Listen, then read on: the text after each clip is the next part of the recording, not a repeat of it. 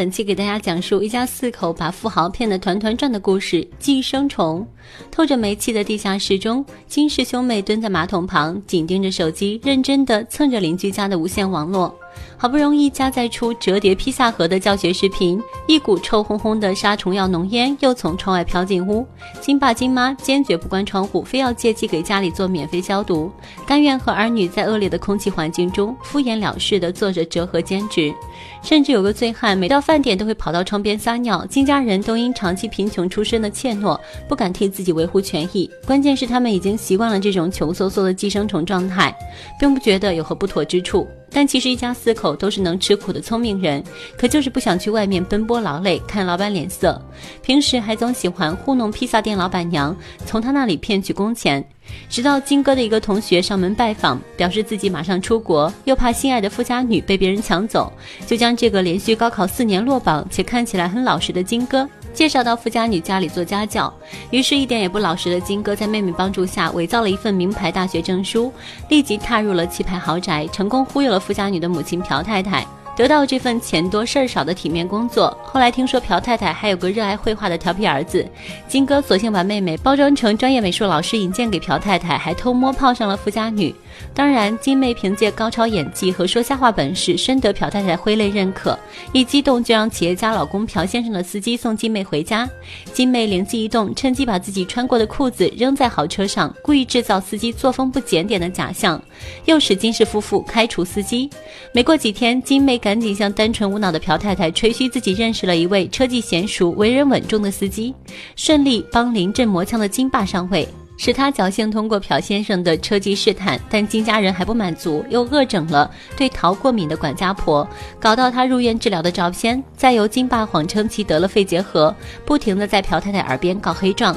之后在儿女配合下，金爸用番茄酱染红废纸，当做是管家婆可写的证据。让表面客气有礼，实则冷漠无情的朴太太辞退了为自己工作多年的管家婆，并又一次听信谎言，高薪聘用了金妈。就这样，金家一家四口隐瞒亲缘关系，在朴家混得如鱼得水，天天都能吃香的喝辣的。再加上手头有了余钱，金家人瞬间来了底气，于是选择狠狠教训了冒犯自己领地的醉汉。没想到，他们的这种虚华好日子，终究毁在了自己的手里。那天，朴家人集体外出露营，金家人就把豪宅当成自己的家，肆无忌惮地晒着草坪日光浴，享用着偌大的高级浴室，还坐在客厅舒适的沙发上喝着昂贵的酒水，完全沉浸在自我构想的贵族荣光中。突然，门铃响起，跑去一看，竟是管家婆要进来找回自己的东西。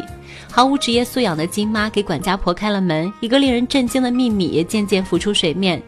原来豪宅原屋主掩盖了防空洞存在的事实，曾为原屋主服务的管家婆就在朴氏夫妇入住前，将欠了一屁股债的丈夫安置在防空洞，整整待了四年之久。吃用全靠管家婆从朴家贪污得来。当双方得知彼此的丑事后，两个底层家庭为了各自利益展开激烈争斗。最后，金家人凭借人多的优势，把管家婆夫妇锁在防空洞。谁料朴家人计划有变，打道回府，金爸和儿女们只能狼狈不堪地躲在沙发底下。对此毫不知情的朴氏夫妇开始抱怨起屋里怎么会有金爸的味道，言语中透露着对底层人的嫌弃和鄙视，也深深刺痛着金爸的心。之后，三人好不容易偷偷溜走，居然发现蜗居多年的地下室被雨水冲得惨不忍睹，一切又回到落魄寒酸的颓废岁月。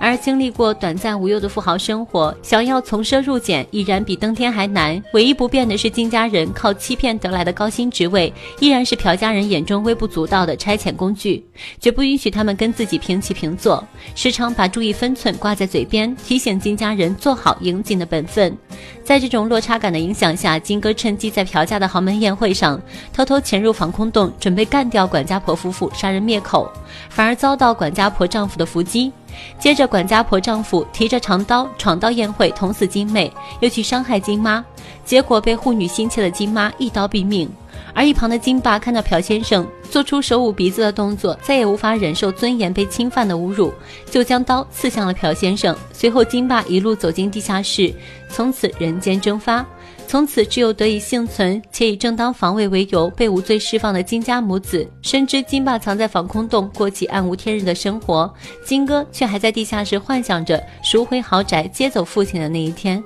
可惜迟迟没有将美好蓝图付诸行动。故事到这里就结束了。这一家人真的是不停的在寄生，他们吞噬一个又一个宿主，然后成为主人，慢慢消耗掉所有的资源。影片并没有进行道德批判，也没有偏向穷人和富人任何一方，只是以一种旁观者的视角揭露出了引人深思的社会现象，是一部具有黑色幽默元素的韩国影片。好了，本期就为大家介绍到这里了，感谢收看，咱们下期再见，拜拜。